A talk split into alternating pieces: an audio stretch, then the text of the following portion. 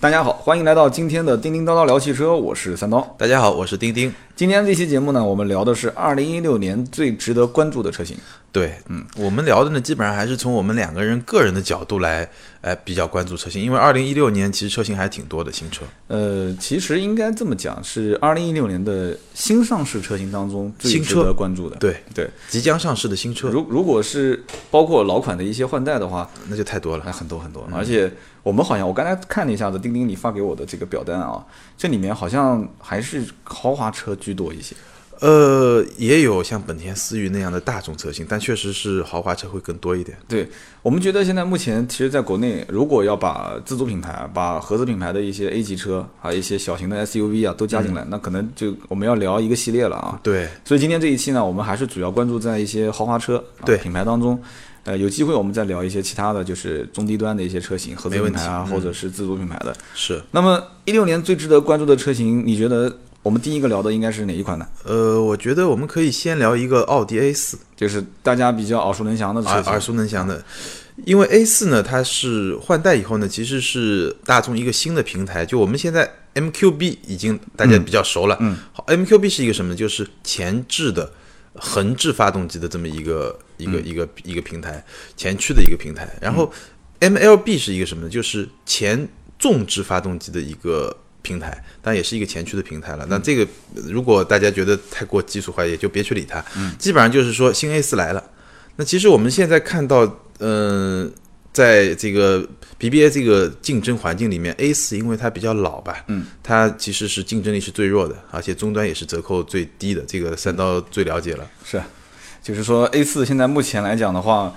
呃，首先一个它平台是一个大换代对啊，我们以前内部叫做 B 八，对啊，现在等于是做了一次大改款嘛。没错，那么第二一个呢，就是说这个车型外形方面，其实现在网上外形上的照片有很多了图嘛。片都有。对，对内我饰的感觉是它首先在外形上它会更加运动，然后比如说它的前格栅、那个六边形嘛，它会更加犀利，所以你整体的感觉它会更加呃动感，然后呢更有现代感这么一种外形的风格。然后内饰方面，这次应该是 ACL 的一个最大的变化。对我内饰方面，它确实是一个非常大的一个变化，包括它的高配车型是有一个，呃，就是奥迪其实我们知道有一个大概十二寸吧，十二寸的全液晶的这一个仪表盘，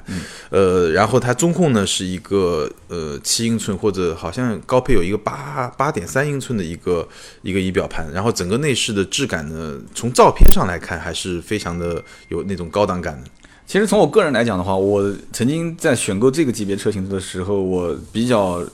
就是第一放弃掉了我的以前老东家啊，我在奥迪从业过嘛，为什么？我就是考虑到它整个内饰我太不能接受了，因为毕竟你像我们花这些钱，如果买这个级别的车，我肯定是不考虑即将换代，而且我不能容忍就是它很多技术在很多年前很多年前就已经有了，到现在为止都还在、啊，比方说大家现在屏幕都是独立的，而且是大屏。对，对不对？而且包括现在都能这个就是叫 connect，就是这个网络互联。对对，你你你这个这一代车型上面都没有，虽然说我有了以后也不一定用啊，嗯，对不对？但是你没有这就是不行的。就中国人很多人买车都是这样的观点，对，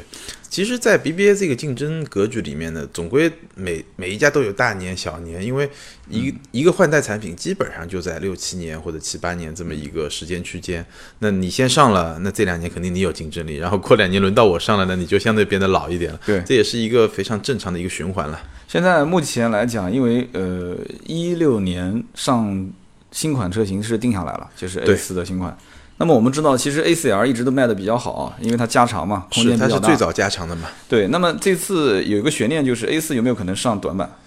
对，这确实是一个悬念，嗯是一个我个人倾向于认为它有可能会上，因为嗯毕竟宝马、奔驰都这么做了，奥迪没有理由不跟进嘛。对，而且奔驰很有意思，奔驰做短板的时候，它反而做了一个价位差，就是奔驰的 C 两百的短轴卖的比 C 幺八零 L 的价格还低，C 幺八哦零 L 是三十二万多嘛，它短轴的 C 两百是三十一万多。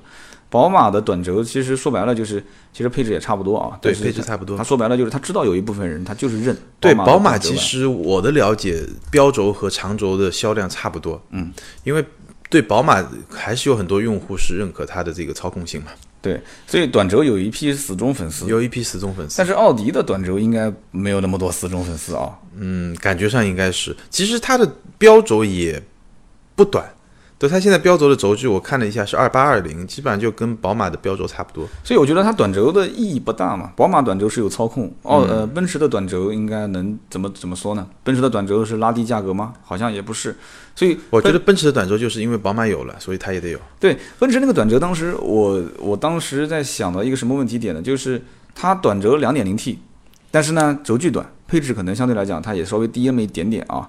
你看它的内内饰的做工就知道了，短轴版是不带那个真皮的包裹的那个中控台，嗯，所以说，呃，有一部分人会觉得说我要动力，对我要二点零 T，但是呢，我能接受的内饰你稍微的粗糙一些啊，对，还有一种呢，就比如像宝马的打法呢，就是说我短轴就走运动路线，嗯比如说我的呃座椅的配置啊，方向盘的配置啊，嗯包括这个新的运动版的它的外面都带了 M 套件啊，嗯就是我短轴就把它往运动方向做，长轴我就往豪华方向做，所以一个是走运动路线，一个是就是长短轴，一个对走运动路线，一个是走动力豪华路线。对，那你说这个奥迪的短轴走什么路线呢？都被人走完了，别人把路都给走了。因为其实奥迪新的，我看到一些就是现在媒体能够看到一些报道，其实呃，在欧洲已经有一些媒体是试过这个车的。我的看到的一些评价呢，就是呃，还是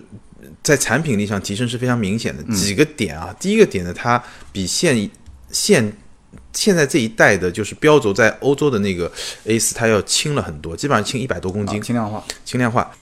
然后第二个呢，就是说，呃，这款车它的 2.0T 啊，这个动力还是挺强劲的，2 5 2马力基本上比宝马328的这个 2.0T 要稍微强一点。然后它，呃，官方的这个0到100基本上在5.7秒左右，所以还是非常强悍的。就是从从操控的感觉，从它的动力的感嗯觉来说，提升还是比较明显的。其实我一直感觉将来在这个级别，就是宝马、奔驰、奥迪的三系、奔驰 C 和奥迪 A4L，它其实呃，国外可能是 A4 啊，对，国外坚持不加长吗？不加强，啊， 坚持不加长，就是在这个级别当中，可能会有一场像这个马力的战争，没就错大家都在去拼。而且 2.0T 的调教，我们知道，其实在高尔夫的 GTR 这个级别里面，2.0T 都可以调到将近400匹马力。 2.0T 我印象中调的最高的是奔驰的 AMG，嗯，好像也是小四百马力吧，对啊就挺高的。所以这个级别，我们感觉 2.0T 的这个发动机的能挖掘的东西还有很多啊，对，还远远才刚刚开始。然后同时，老百姓其实有的人也不太关注这些。你就像我，我对动力其实要求不不高，一点都不高。那够用就行。对，够用就行。我又不去飙车，我我对它的可能品牌跟配置，对吧？特别是包括内饰的一些质豪华感嗯感、质感的一些营造，一些功能的实用性，我对对这个有要求。因为现在我们没看到车，那一六年的话，你对这个你看到的现在所有能接收到的信息，就是 A 四 L 这个车型的内饰，你对它的科技感，包括功能呃，性，我看到的图片来看，我感觉上，呃，首先它对于现现在这一代的 A 四是一个很大的提升，而那且肯定显然是比三系是要好很多。嗯，那它能不能达到 C 的那个层次呢？我感觉上可能差不多，就是。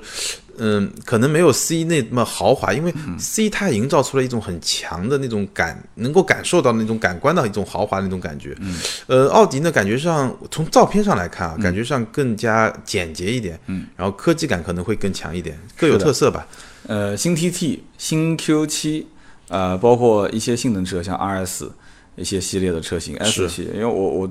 太太常见了，你知道的，就我对基本上全部都摸过了。其实我我可能对奥迪已经无感了，因为毕竟已经接触了那么多年，就是那么时间多太长长了时间对吧时间太长，对，所以呢寡淡了味道是吧？对，就而且这些东西，其实在我看来，我我我不知道为什么，我其实对这些电子化的东西啊，已经无感了。就是说，我觉得，而且我始终认为，这不应该是汽车的将来的一个内饰的设计的方向。嗯，我这我是这么想的，因为那你觉得什么应该应该是怎样？就像你开玩笑讲啊，说这个玩表的人，嗯，那个苹果出了一个 iWatch，对吧？我去，结果说是哪个豪华品牌啊？他做了一个外形跟 iWatch 一模一样的机械表，然后嗯可以卖可以卖大概二十到三十部这个 iWatch 手表的价格啊，嗯，也还好啊，因为一部也就五千吧，这个手表多少钱啊？三三三千多吧嗯三千多，那也就是基本上六七万，嗯六七万块钱，也不算太贵，就对于那个品牌来讲不算太贵，就纯粹是玩票的，嗯而且限量就发了几块儿。嗯，那么也就是说，机械的东西和电子的东西，包括在驾驶的过程中，你你你现在好像目前给我感觉就是你不去做大屏幕，不去做这种对吧？中控大屏，然后驾驶驾驶座的这个正前方的这个驾驶的大屏，后边的一个，我看上次看那个宝马新七系七四零大屏是那个吧？嗯大屏幕那个大 pad，就好像就感觉不豪华。但我我总觉得这个是不对的，这个方向，你认为呢？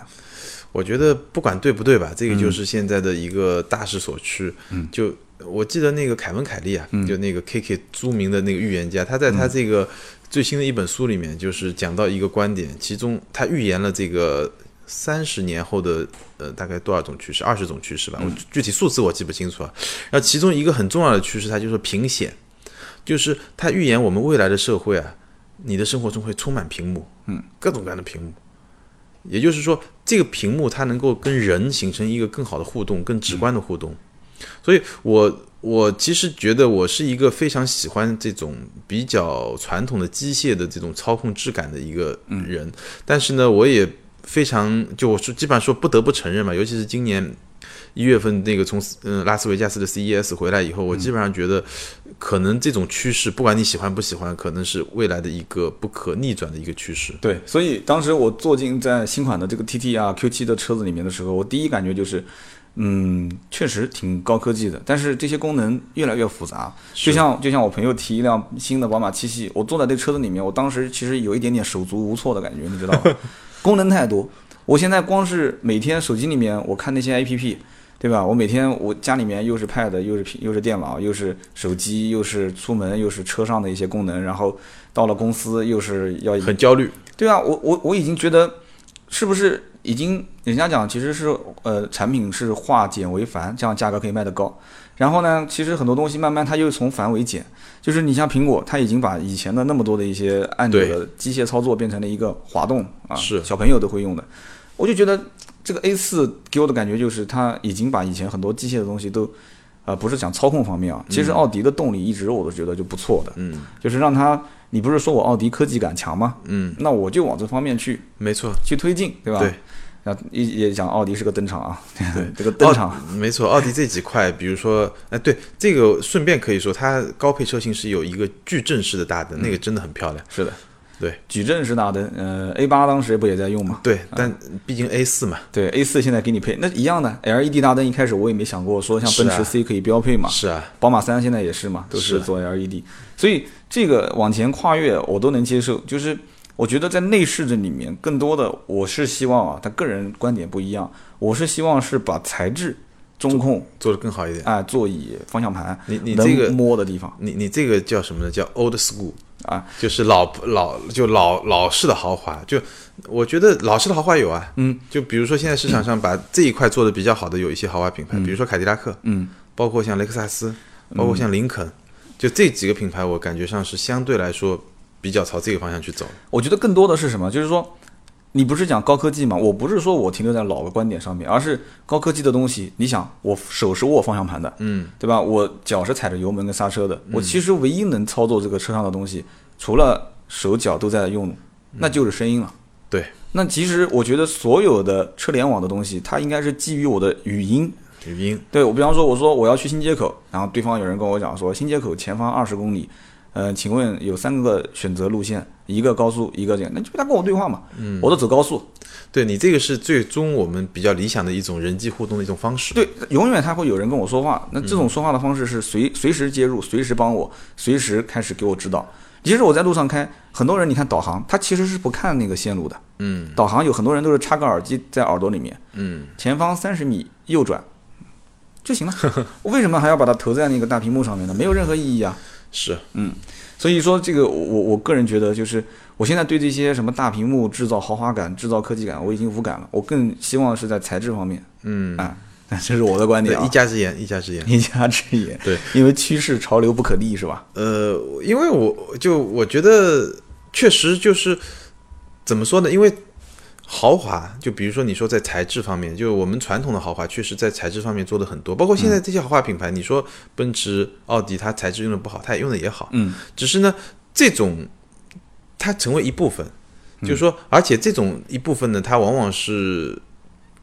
怎么说呢，在一定的价格区间，在一定的成本范围内，它是比较难去实现的一种豪华。就比比如说，我是三十万的车，我皮就只能用这种皮。嗯，但相对来说，这种科技的产品，因为它是遵循摩尔定律嘛，就是说它能够过两年，它的成本大幅降低。就是说我同样，我很容易实现三年前的这种非常好的豪华，我过过两年可能普通车上都能实现。是的，所以它会给你一种非常强烈的我在进步，我在往前走的这么一种感觉。的确，这个我完全可以理解。一开始我以为，比方说这个声控的导航是非常牛叉的技术。后来有一次我看了一个纪录片，本田在几十年前早就已经有了。是啊， 所以说其实这些东西老百姓其实能接触到，就是我们现在中国老百姓能接触到的一些呃量产的商业化的车，还是很多技术其实在可能更先进的一些地方啊，一些一些能提前消费的地方，它早就已经都已经消费过了，没错所以我们才刚开始。那行啊，聊了这么多，这才是第一个车，就是奥迪 A 四，是今年比较期待的车型。那么对其次呢？呃，接下来我们就再往上面走一级，其嗯实会发现，二零一六年啊在比 A 四更高一个级别，我们可以叫 C 级豪华车，或者说叫行政级豪华车嗯的竞争会非常惨烈。嗯，比如说这个，我们已经看到了奔驰 E，嗯，然后我新 E，新 E，哇，很漂亮。对，非常漂亮，我然后当时有想忍一忍，不 行，就买一个是吧？是有些人叫它小 S，有些人叫它大 C，但不管它是小 S 也好，是大 C 也好，反正就是一个真的外观也很漂亮，然后内饰已经基本上你觉得，就是看照片你觉得跟 S 也没什么太大区别。对，如果是一个很年轻的老板，然后呃自己在开，公司在用，我觉得这个车，对，而且它能平衡自己驾驶和坐在后排座椅。这车应该是一个爆款。对，嗯，然后同一个级别，马上就会还会有两款车新车上市，嗯，一个是沃尔沃的 S 九零，嗯，就是 XC 九零的轿车，嗯，不能说轿车版了，就反正是同一个级别的，就是沃尔沃的一个旗舰，然后是还有一款是我上个礼拜已经试过的 CT6 那个凯迪拉克的 CT 六。呃，当然，我们更早一点，我们看到那个小改款的 A 六也已经上市了，嗯，对吧？所以在这个级别，哇靠，真的是强手如云啊！就是你会发现这个级别的竞争会非常非常的激烈。其实我我觉得在这个级别当中，你把 S 九零 CT 六两个车拉在奔驰 E、宝马五系跟 A 六里面，呃，他们自己难道也是这么定位的吗？我觉得其实你看 CT 六其实相当于是有点类似于准 D 级车了，呃，对，然后它 S 九零也相当于是在呃，他们自己的定位呢，S 九零基本上还是定位在一个就是 A 六和五系这么一个级别，嗯，然后 CT 六呢，它的定位比较，我觉得比较奇怪吧，就比较纠结，应该说比较纠结吧。然后凯迪拉克呢，我感觉上他们最早在规划这款车的时候，其实是想把它作为一个 C 级和 D 级中间的一个这么一个车，嗯，然后你去看这个车的这个呃，无论是它的大小也好啊，它的配置也好啊，它的就各方面吧，这个基本上还是还是会处于这么一个 C 级和 D 级之间，主要是空间了，嗯，但是。它的价格最终，因为我们已经看到它的价格，一月底它公布的价格基本上就是瞄准瞄准五系和 A 六去打，是的，所以他自己在他的营销上可能也也会比较纠结，他不知道该自己怎么去说他，最后也就不说，就说自己是新美式豪华旗舰，就就这么一个它比较虚的概念吧。对你有没有发现，其实今年所有的热门车型啊，三系也好，五系也好，E 也好，都开始呃一些品牌发力要主攻这一个战场，就是你以前是你卖的越好，大家其实越开始回避，就是这个市场我看好像也没什么机会了。但是现在好像目前是你卖的越好，我越要跟你干啊，越越是要拉你这个标杆下水。对，因为现在来看的话，比如说在这个级别，传统的 BBA，那这个竞争是就是不用说的。那一些新的品牌，新的豪华品牌，比如说沃尔沃，对吧？它重新这个叫老一代产品全重新更新换代以后，是的，嗯它需要有一个产品来作为它的旗舰。那它的旗舰呢，可能还没有到七系这个级别，那么就是在五系这个级别 S 九零。我看了 S 九零的照片啊，就是呃，内饰其实跟 XC 九零很像，嗯包括中间的那个中控屏，它的中控屏跟这个我们之前说的那些车都不一样，嗯它的中控屏是竖的，就竖向，就像 iPad 的那种正常的那个竖竖方向的那个 iPad 一样，，对，有点像这个，对是是不是像特斯拉上面的那个大哎，屏对幕比特是斯拉吧嗯的小，但比特斯拉对，的它小是，竖着的嘛，它是因为竖着的 XC 九零也是竖着的对，它车上有一个跟车功能非常实用。它的那个屏呢挺好用的，它的那个屏呢基本上我在我用过的屏里面是反应比较快，然后呢还是就而且它素的它整个面积还是比较大的，嗯，它大部分功能都是在屏上实现，然后有一些小的按键来实现一些常常规的一些功能。然后呃，像沃尔沃呃，像那个凯迪拉克，嗯，凯迪拉克 CT 六呢，首先我刚才说了，它空间是非常的非常充裕了，因为它是本身就是在五系和七系之间嘛，嗯，然后凯迪拉克呢，我我上个礼拜开了，我们可以专门再聊一次这个 CT 六、但嗯说我说可以感受嘛简单说嘛，第一个感受，大。嗯第二感受，我觉得长得还挺好看的，就我不知道这个见仁见智。第三感受就是轻，嗯，它非常轻，开起来的感觉，对，开起来感觉非常轻。我开的是一个3 0 TT，就是3 0 T 的。嗯那因为双涡轮它自己起了个名字，我觉得上海通用也特别能营销，叫3 0嗯 TT，大家印象还是挺深刻啊的。双涡轮就叫 TT 是吧？嗯对，然后呢，这个车呢其实有1.9吨，嗯，我看了一下，好像是接近1.9吨，但你感觉还是特别轻。然后更吓人的是它的2 8 T，就是带搭载2 0 T 发动机的那款车，那款车居然比宝马叉一还轻，嗯，就是1.7吨都不到，1.6吨多一点。有轻量化嘛，轻量化，它做的，我觉得这个感觉是非常强烈的。然后第三个，它比较有意思的一个配置呢，就是它的后视镜啊，就它的车子后面做了一个广角的一个摄像头，然后你可以在后视镜上面，它后视整个后视内后视镜，就是一个。一个就像是一个屏幕一样，然后你能看到你车尾巴上一个很广角的一个一个视野范围，所以基本上你要开那车，可能过段时间你你都不用看后视镜了，就那那个屏幕上 所所有的都你都能看得到，还是还是还是挺有意思的。然后当然还有很多功能了，嗯，就是现在通用其实把营销和它的一些呃想要引领年轻人往它品牌上靠，对往科技感，往这个怎么说呢？互联网加是吧？是， 它是一个比较早实现互联网加的企业哈。啊对，我我觉得凯迪拉克这款车，我我个人感觉也是比较有竞争力的。然后当然新 E 确实，嗯、更加期待一点，因为它的就你至少看它的一些，无论是外观还是内饰，包括那些功能啊，我会觉得嗯也是就这个战场话非常的激烈，新意，我因为一开始我可能对新车上市的资讯了解的没有那么多，因为现在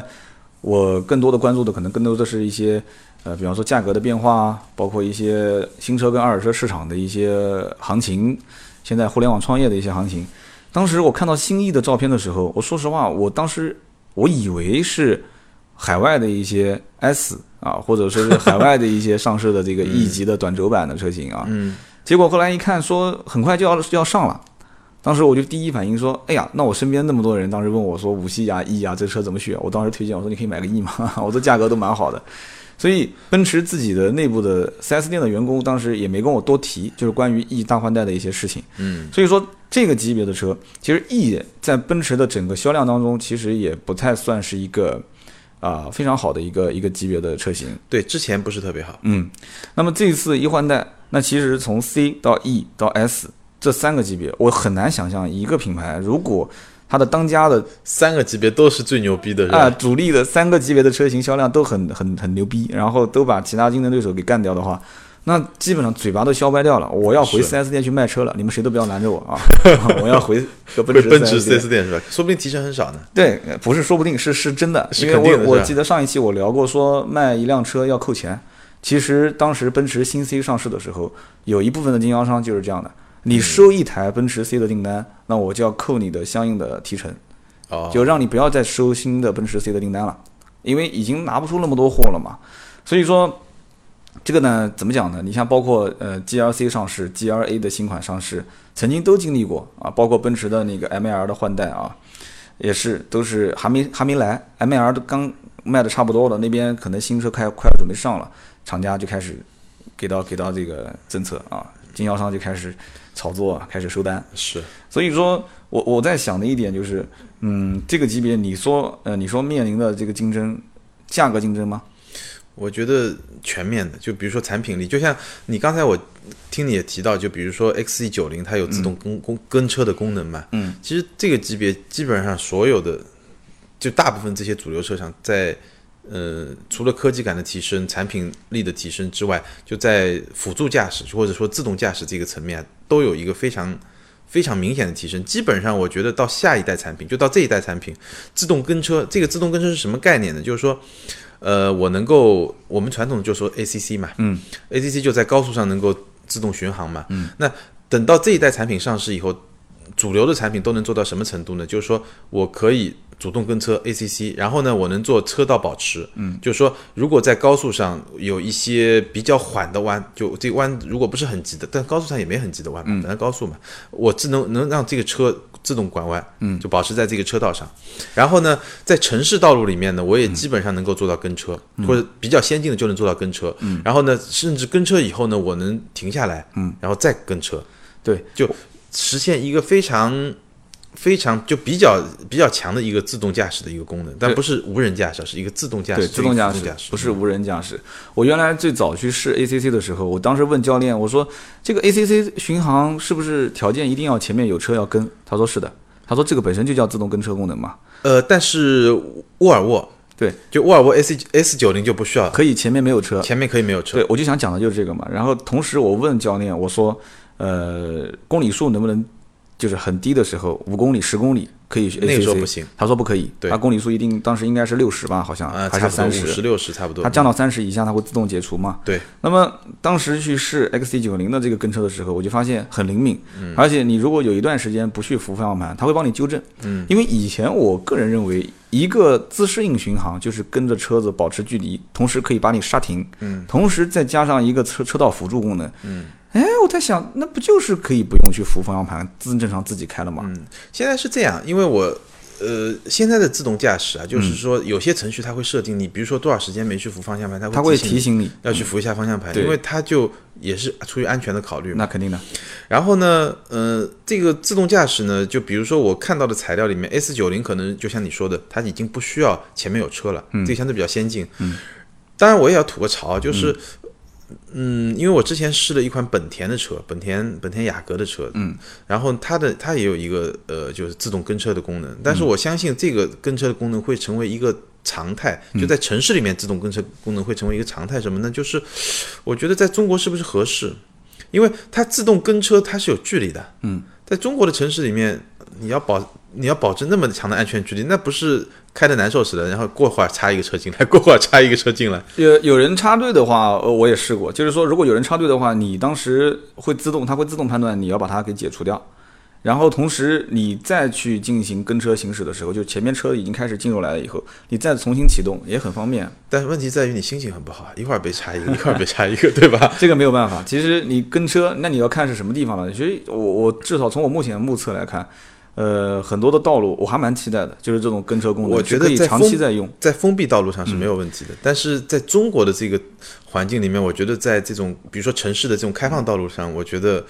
这个好像环境还不太合适。关键其实最关键的点倒不是合适，是你敢不敢用。对啊说实话，我就算有这个功能，我也不太敢用啊。对，而且我们我记时得间久了就可以。我记得去年在呃就在西班牙试那个 XC 九零的时候嗯也、也遇到过，就我们知道它会自动急刹车嘛，就是它会你跟车特别近，它会自动帮你刹但是车你嘛。还是要过去踩，然后我们去我们测试这个功能怎么测试？就两台车，一个对讲机，嗯，跟前车说好，你你你就松油门到六十码嘛，你松油门往前滑，不许踩刹嗯车，我们就跟得很近很近很近很近，就真的我就觉得快要撞上了，啪，它突然给你来一脚刹车，就是终嗯于把这个功能给试出来了，但是还是有点吓人，就是特别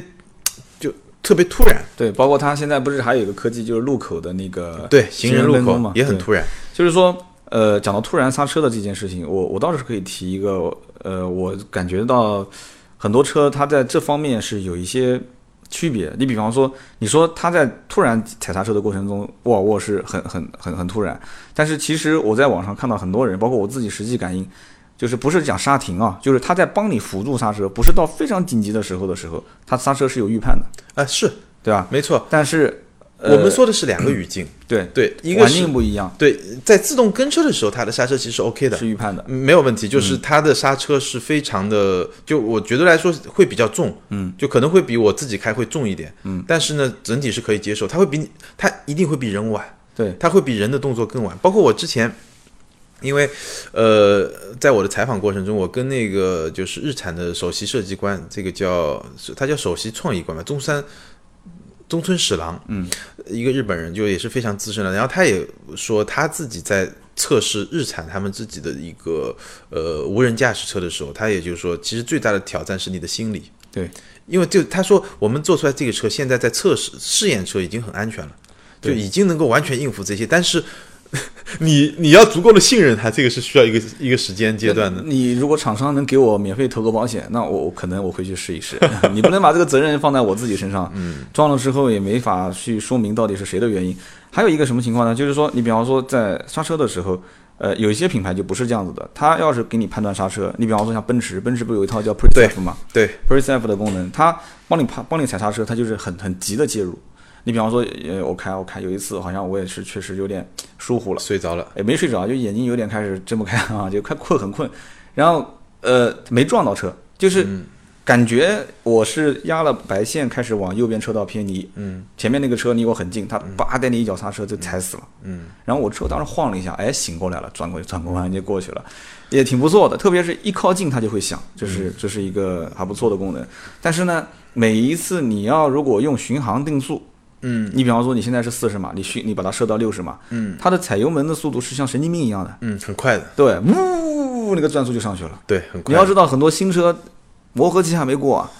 你哪能这样子玩啊？没事儿，没事儿。嗯，哎，对，关于磨合剂这事儿，我们回头也可以再聊一聊。 对，，嗯没问题，跟大家说说。但是磨合期现在网上有很多种版本啊，有的说不对用我磨，有的说要我磨。基本上觉得十来万以上的车都不需要怎么磨合。好，那么一直聊到现在呢，我们才聊了这个话题的一半。那么接下来的呢，我们就下期节目接着聊，也希望大家继续关注我们的节目，也可以关注我们的微博啊，我的微博是百车全说三刀啊，我们的钉钉微博是名车志钉钉啊，中间加一个横杠。好的，我们下期节目接着聊。